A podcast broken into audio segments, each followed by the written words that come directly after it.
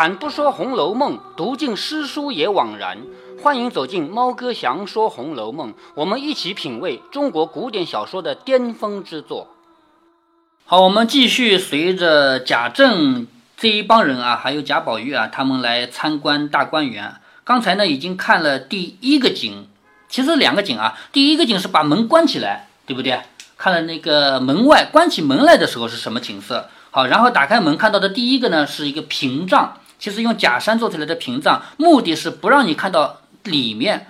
然后在这个地方呢，就问能够起一个什么名字啊？那帮清客相公们呢，就胡说八道，就有意把机会留给贾宝玉。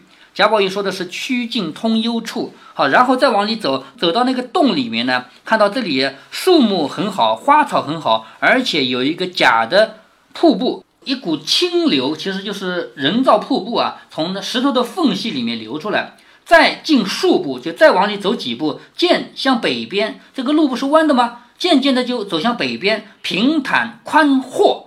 平坦知道的，路平了，是不是啊？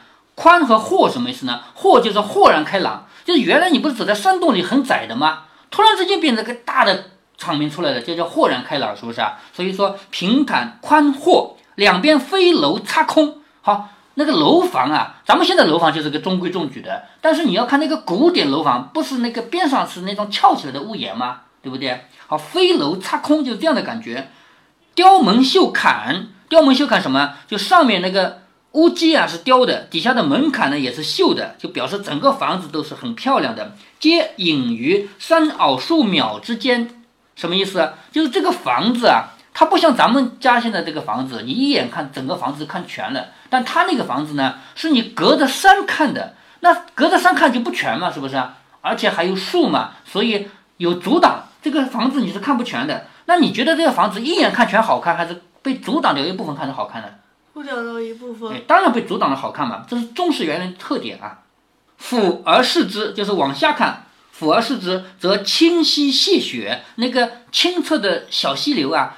流下来跟雪一样白，就是干净清晰泻雪。石凳穿云，就那个石头做的东西啊，竖起来像穿云一样。白石为栏，环抱池沿，就是那个白的石头做的栏杆，怀抱着环抱着整个池的边沿。石桥三哄，就是那个石头做的桥，中间有三个桥洞。你那个古代的那个桥，不就都是要用这个下面要桥墩，然后做成拱桥吗？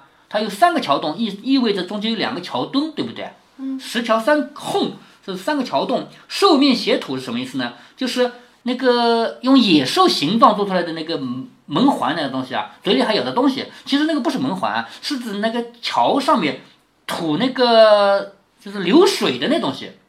在你在那个圆明园看到过的十二个生肖的兽，看到了吧？嗯，是吧？十二生肖的那个那个那个头。是不是啊？对，它那个干嘛用的？你知道吗？干嘛用的？水龙头。啊！但是它不是我们洗脸用水龙头啊，它是干嘛的？它是雨水往外流的时候，流到城墙外面要流出去了，是不是啊？这个地方它用那个十二个生肖的脑袋嘴里流水，是做这个的，是吧？那在这里它也用。这好像有龙头的。龙头，这龙头就这么来的呀，龙的头嘛，是吧？那在。他们那个圆明园里面，这十二生肖就是用来流水的，光溜溜一个管子流水不好看嘛，就做了十二生肖嘛。所以在这里看到的这个野兽的脸啊，还有衔吐着嘴里咬着东西啊，吐东西啊，就这个东西。桥上有亭，好，这个桥不是普通的一座桥，咱们现在桥上不能造亭子，因为要开车子过去的。但是那个花园里的桥不是有人走走的嘛，又不用开车，是不是啊？所以桥面上是造了亭子的。贾珍与诸人上了亭子，倚栏坐了，就倚靠着栏杆坐下来。于是就问诸公何以题此啊？就这个地方该提什么名字啊？诸人都说当日欧阳公《醉翁亭记》有云。好，这些人就开始说了。欧阳修知道吧？欧阳修知道一个书法家。哎，不光书法家，文学家，还是个当官的啊。他写了一个《醉翁亭记》，知道吗？是吗？《醉翁亭记》就是他写的一篇文章。他写《醉翁亭记》呢，其实也是为了写外面的一个景色啊。这个地方就是有一个亭子，叫醉翁亭。他自己不是喜欢喝酒的嘛，他写了这么一个东西。他在这里面写到“有亭亦然”。什么叫“有亭亦然”呢？这个古汉语的这个文言文的东西啊，不容易懂。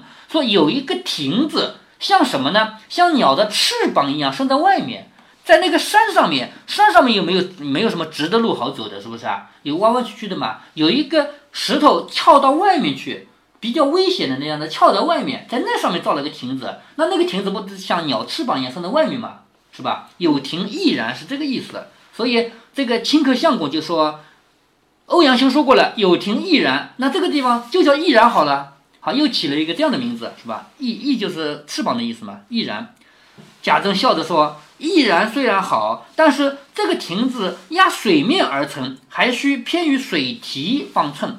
是你说的这个翼然不错，但是呢，这个亭子不像翅膀，它是压在水面上的。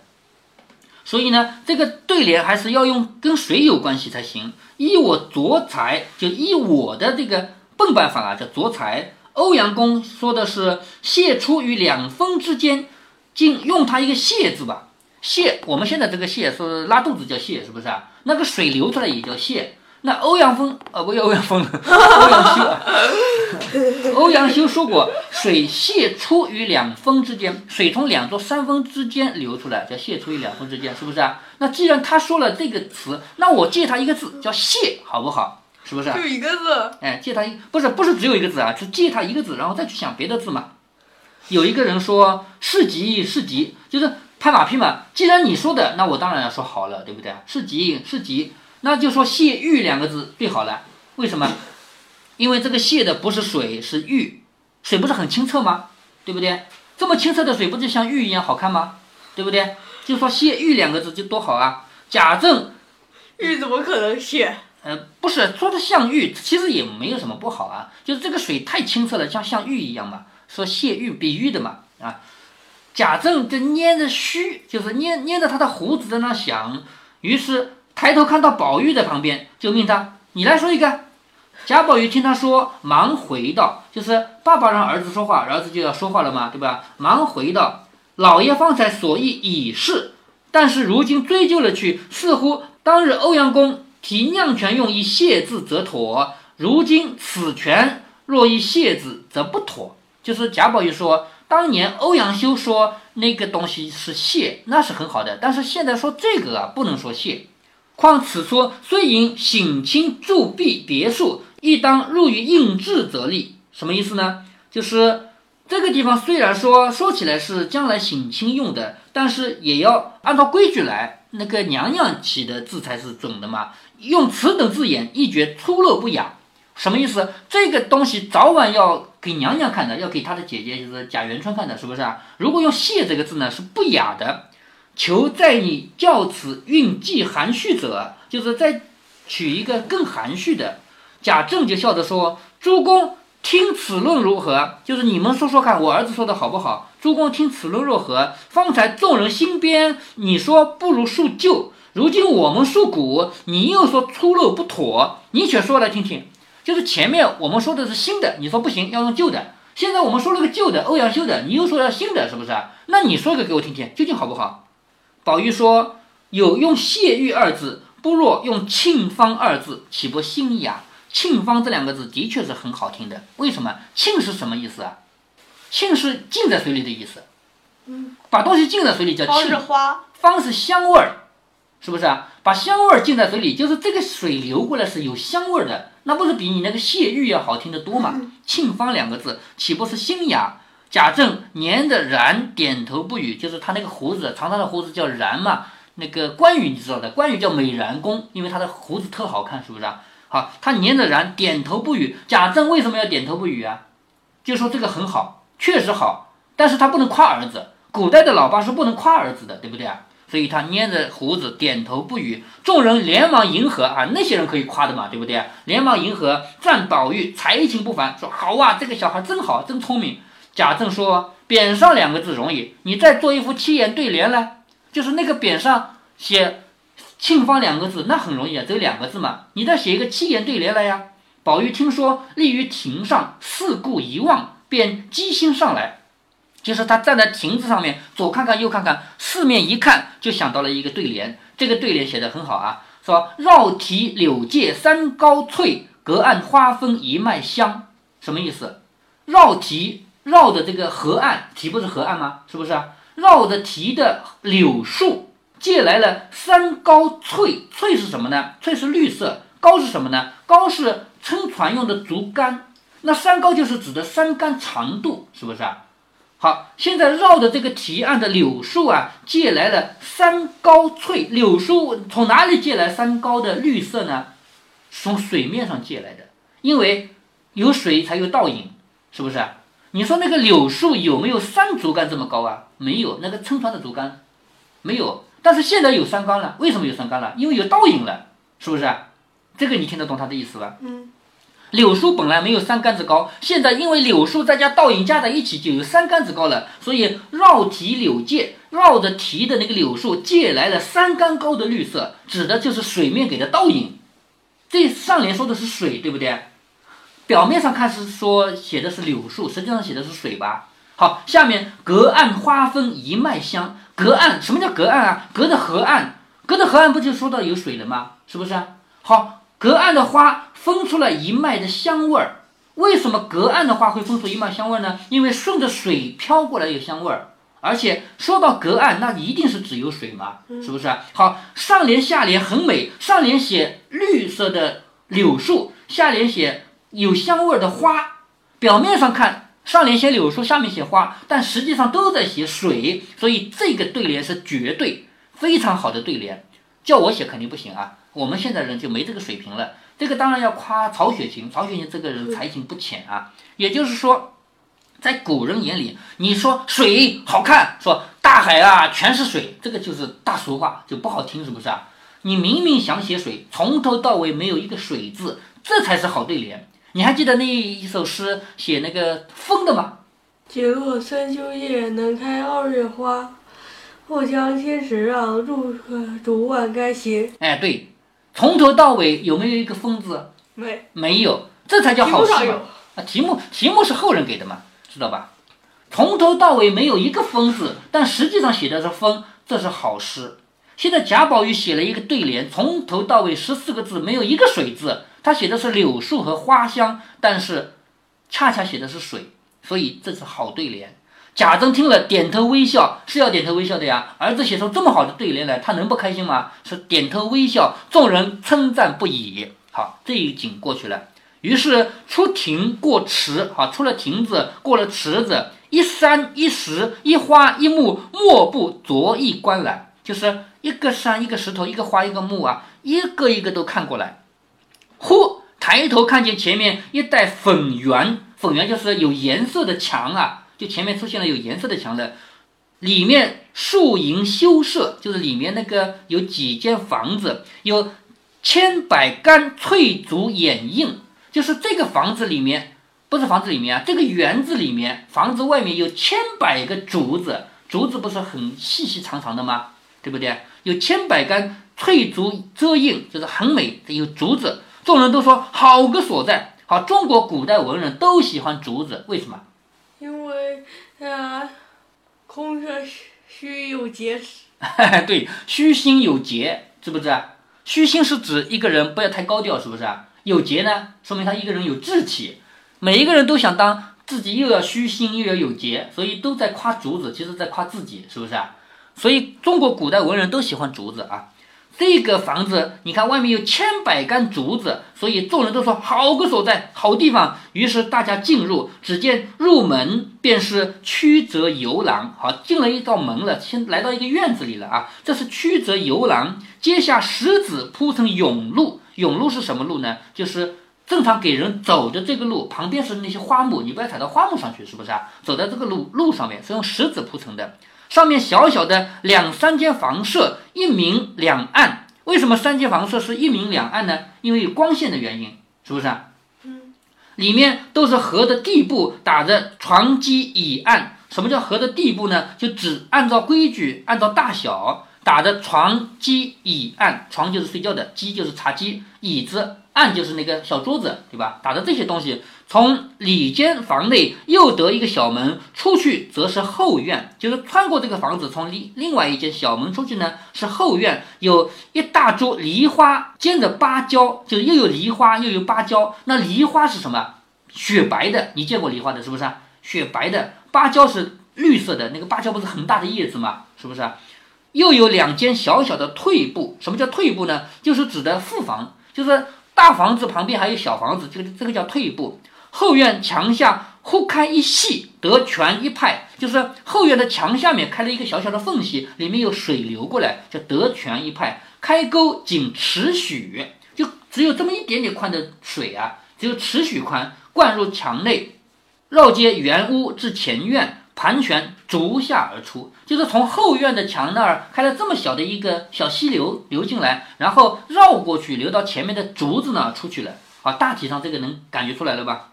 贾政笑着说：“这一出还罢了，若能越坐此窗下读书，不枉虚生一世。就是我能够夜里坐在这个窗下读书的话，我这一辈子没白活，是吧？”说着看宝玉。吓得宝玉忙垂了头，就是老八看儿子了，他不是怕老八吗？赶紧把头垂头垂下来了。众客忙用话开示，就是赶紧说些别不相干的话，别让这个老八去骂儿子，是不是啊？又说此处的匾该提四个字。贾政问哪四个字呢？好，有人说了啊，有人说是皮水宜丰。皮水是什么呢？皮水是河南省的那边的一个河流，因为那个美嘛，所以说这是皮水宜丰。贾政说俗，就是贾政就直接。否决了这个不好听，俗。又一个说这是随园雅记，随园也是一个别的园，是汉代的这个皇帝他造的别的园啊。随园雅记，也就是说这些人就是一天到晚就说一些听起来不怎么好听的啊。贾政说也俗也不好听。贾政笑着说还是宝兄弟说一个吧，对不对？还是让宝兄弟说一个吧，宝玉来说一个吧。贾政说他未曾做，先要议论人家的好歹，可见就是轻薄人。就是前面你前面两个经你知道了，别人说了一大堆以后，贾宝玉就说他们说的不好，然后批评他们一通，最后再来说自己的，是不是啊？那按照古代的这个礼仪是不可以的，贾宝玉是不可以去批评别人的，因为你最小嘛，是不是？你不是个小孩嘛，你去批评别人，所以他老爸就说他还没说呢，就先议论别人的好歹，可见是个轻薄人。那些众客就说议论的极是，就是他说的很对呀，就是拍马屁嘛，他说的很对呀。其奈他何？就是你要说他什么呢？贾政连忙说：“休如此重了他，就不要在这儿惯坏了他。”应命他说：“今日任你妄为乱道，先设议论来，然后方许你做。方才众人说的可有使的？什么意思呢？你不是爱点评别人吗？按照规矩来说，你是不该点评别人的，你是个小孩儿，对不对？但是现在我就命令你必须先点评一下，我看你怎么说，知道了吧？这个贾政就反过来说了吧？你必须先点评一下。”宝玉见问答道：“就宝玉见有人问他，就说都是不妥，就是前面那些人说的都不妥，一个都不好。”贾政冷笑着说：“怎么不妥？就是老爸就要批评儿子了。你说他们不妥，怎么个不妥？”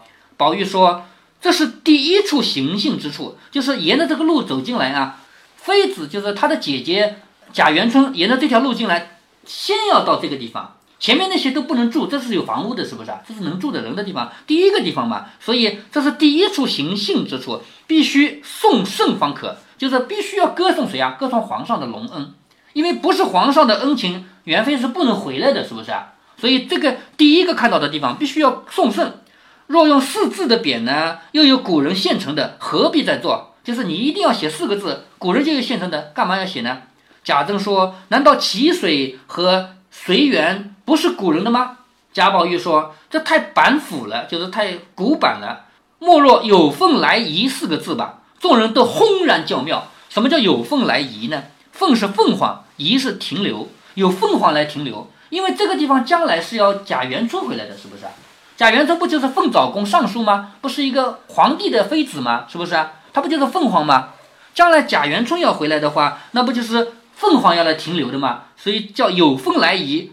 众人都轰然叫妙，都说很好很好。贾政点头说：“畜生，畜生！为什么要骂他畜生呢？是因为做老爸的不能夸儿子，是不是啊？”他说：“畜生，可谓管窥离侧翼，什么意思啊？就是管中窥豹这个成语知道吗？就用管子从管子里看看一个豹，只能看到一部分，是不是啊？看一个什么？一头豹子嘛，动物。嗯，用一个管子来看豹，不是只看到一部分吗？”对对，就说你这个人只看到一个部分嘛。但是“管中窥豹”这个词本来是褒义词啊，不是贬义，不是骂人的。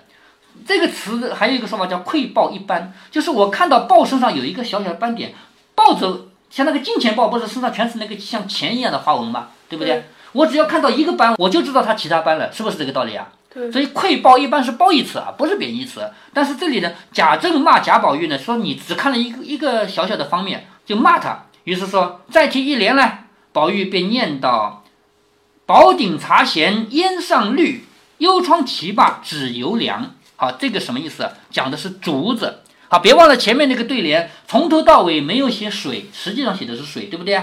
这个对联从头到尾没有写竹子，但实际上写的是竹子。宝鼎茶闲，就是用那个宝鼎来喝茶，喝着喝着茶的时候，烟还是绿的，那个茶上面飘出来的雾啊，它叫烟，那个烟还是绿的。其实烟为什么是绿的，你知道吗？为什么？因为你隔着这个雾看外面的竹子嘛，那雾不就是绿的了吗？是不是啊？所以为什么说宝鼎茶咸烟上绿？为什么说我喝茶的时候茶上面的那个雾是绿的？正因为这儿有竹子，所以上联写的是竹子，表面上写的是茶，实际上写竹子，对不对？好，下联幽窗棋罢，就是这个靠着幽静的窗户下棋，下完了棋，手指头还凉的。为什么是凉呢？因为竹林里凉快嘛，是不是？我靠着幽静的窗子，我下棋，刚下完棋，手指头还是凉的，是这个意思。所以上下联，上联写的是茶，下联写的是棋，实际上都在写竹子，又用了前面这一招了，是不是？所以这也是一个好对联。好，下面贾政呢摇摇头说：“也未见长。”因为老爸是不能夸儿子的，就只好摇摇头说：“嗯，没什么进步。”说着引众人出来。好，这个园子是什么园子呢？就是那个图里的潇湘馆。后面还会重新给它命名。为什么会起名叫潇湘馆呢？因为潇湘是指竹子的典故，古代大概是舜这个皇，呃，三皇五帝里的舜，尧舜禹知道的是吧？大概是舜吧。舜到外面去不是治水去了吗？到外面去干活去了吗？他家里有两个妃子，一个是萧，一个是香，整天思念他，整天流眼泪，那个眼泪流在竹子上，竹子上就一个一个眼泪斑点。其实不是的，其实这个竹子就这个品种上面就有很多个斑点啊。但是人家传说是这个竹子上的斑点哪来的呢？是舜的两个老婆在家里思念老公啊，思念舜啊，流那么多眼泪，把竹子给弄成这样的。所以潇湘是竹子的典故，而且将来林黛玉要住在这个里面，林黛玉不是整天就哭哭啼啼的吗？是不是？所以这个潇湘一语多关。既指竹子，因为外面有竹子的，对不对？同时也指林黛玉要住进来。林黛玉整天哭哭啼啼。现在他们刚刚看过的这个小的院落啊，就是潇湘馆。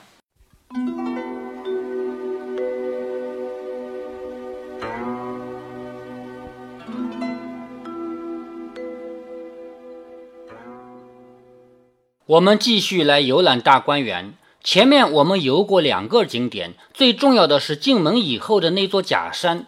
在前面的游览中，猫哥着重介绍了中式园林和中式正房之间的区别。我们中国传统的房屋，正房和园林可以分为截然不同的两大风格，完全相反。一边是只有东西向和南北向的墙，所有的房屋都是长方形组合而成；另一边是所有的路都是弯的。所有区域之间都不能直接看见，一边代表了入世需要的正直与正派，一边代表了出世追求的飘逸与自由。在这一段旅程中，猫哥给大家介绍的重点要从建筑中离开，我们来领略文学的美。文学和建筑之间有什么关系呢？你可以觉得没关系。但是，恰恰在中华文化中，因为牌匾和对联的原因，文学就和建筑紧紧的捆绑在一起了。猫哥，我与对联有着不解之缘。首先是因为我的父亲每年腊月都要帮左邻右舍写对联。首先是我老爸给自己家写对联，别人看到了会写吗？只要买了红纸来我家就行。我爸一定把手头的事儿全部丢下，摊开纸，研上墨，而且翻开一本对联大全，从中找到比较适合对方的家庭和生活的内容。什么样的对联是比较适合对方的呢？比方说，如果对方家里有新婚夫妇，那可以这样写。一世良缘同地久，百年佳偶共天长。如果对方刚生了个小孩呢，可以这样写：提升报喜得家子，春光迎门遇英才。其实人家也没有打算内容有多好啊，就是为了有个红颜色可以贴贴。可是谁叫我老爸做事认真呢？后来等我上初中开始，我爸就对我说：“以后的对联你来写。”我说：“我写的不好，我有同学练字练得很漂亮，我请他写吧。”我爸说：“只要是你写的，我一定贴出去。你请别人写的，我不贴。”所以从那个时候起，我家的对联一直是我写的。再后来呢，亲戚朋友啊，原来习惯于找我爸写的人来到我家，我爸都让我来应付了。一直到后来，我又不住在老家了，这个差事就不是我做了。再跟大家说一件事儿啊，猫哥，我上初中一年级的时候，那时候同班同学都来自各个不同的小学嘛。我们班里有一个从另一所小学来的尖子生，老师对他是赞口不绝。我很快也跟他成了好朋友。我们成为朋友以后，我们之间玩的游戏可是其他同学玩不了的。我们是互相出上联，让对方对。当然了，毕竟是初中生，要求不是那么严格，而且也不限时间，所以大家应该能理解一个现象了。在猫哥的音频节目中，猫哥详说《红楼梦》啊，《仙剑奇侠传》啊。还有江相派传奇呀，还有猫哥讲鬼故事啊，这些喜马拉雅上的专辑，为什么几百集了都用同一种风格的标题啊？最近这些年，我老爸身体也不好了。再说，家家都不缺对联了，因为送对联的公司太多了，银行啊、邮局呀、保险公司啊，抢着送对联，所以也没人找我爸写了。我回老家一看，我的妈呀，全村的对联都是那几句，千篇一律，与这家的家庭实际情况再也没有关系了。我们回来看贾宝玉写的两个对联：“绕堤柳借三高翠，隔岸花分一脉香。宝鼎茶闲烟上绿，幽窗棋罢纸犹凉。”我相信我已经尽了十二分的力来讲解其中的文学价值，我相信我女儿能够听懂其中任何一个字的意思。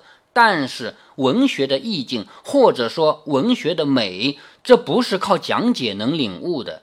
这种欣赏是一辈子的积累。如果您觉得猫哥的读书分享有益有趣，欢迎您点击订阅，这样您将在第一时间收到猫哥的更新提醒。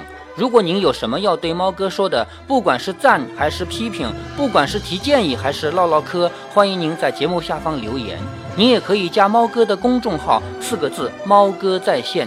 您还可以加入猫哥的听友群中，微信群呢，用语音节目没有办法说清，还是 QQ 群方便，群号为八四九九六六八九九。